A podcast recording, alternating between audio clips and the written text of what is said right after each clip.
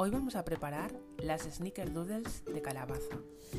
Las Snickerdoodles se caracterizan por ser unas galletas con un exterior crujiente y un interior muy blandito, que son muy fáciles de hacer, que tienen un toque interesante a canela y que nos pueden durar varios días.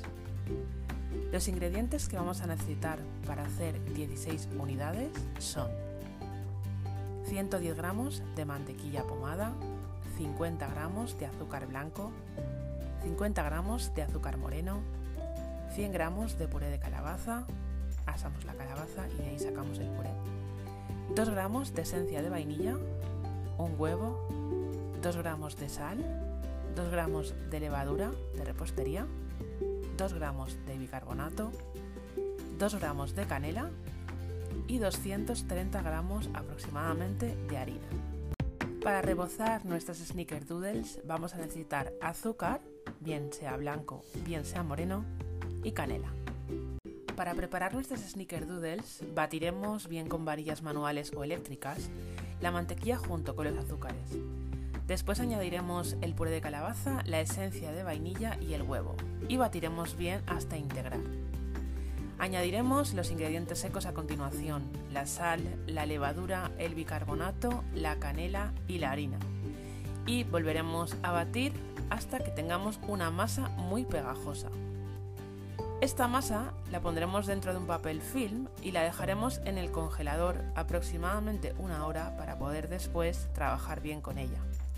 Mientras la masa está en el congelador, mezclaremos en un bol azúcar y canela. Pasada la hora, sacaremos la masa y haremos pequeñas bolitas con ella. Os recomiendo hacerlo rápido ya que la masa empezará a calentarse y se volverá cada vez más pegajosa y os será más complicado manejarla.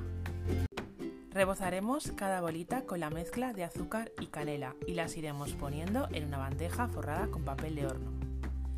Con el horno precalentado a 180 grados, hornearemos unos 9 minutos Recordad que las galletas tienen que quedar blanditas por dentro, así que si horneamos demasiado quedarán muy secas. Pasado ese tiempo las sacaremos del horno y las dejaremos enfriar 30 minutos antes de probarlas.